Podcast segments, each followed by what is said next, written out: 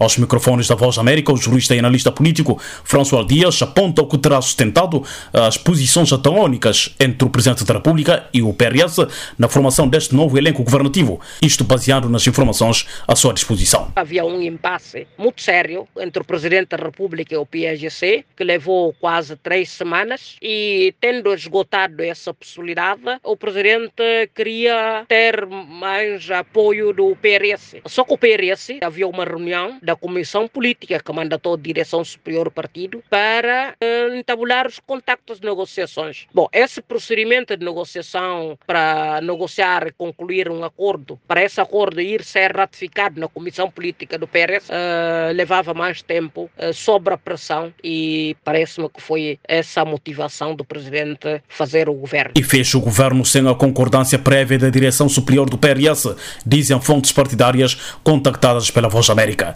François Dias não espera que esta situação possa ter algum impacto no interior do Partido da Renovação Social, que aliás convocou para esta tarde em Bissau a reunião da sua comissão política. Não estou a ver assim um grande impacto em relação ao PRS, mas seja como for, o PRS é um partido já habituado a essas expressões. E justamente sobre a decisão do Presidente da República em exonerar os três altos dirigentes do PRS dos respectivos cargos ministeriais que haviam sido nomeados ontem, o jurista e analista político Lésio Monteiro faz a seguinte leitura. Há duas questões aqui. Uma questão é as pastas que foram atribuídas ao PRS enquanto partido, outra questão é a opção do presidente nas pastas atribuídas que deviam ser atribuídas ao PRS, o presidente escolher as pessoas que vão integrar o governo. Mas neste contexto de governos de iniciativa presidencial, num contexto em que estamos quase à beira das eleições, no meu ponto de vista, eu não acho estrategicamente bom por parte do PRS entrar na rota de colisão com o presidente da República e porquê? Primeiro, PRS é a terceira força política representada na Assembleia Nacional Popular na última legislatura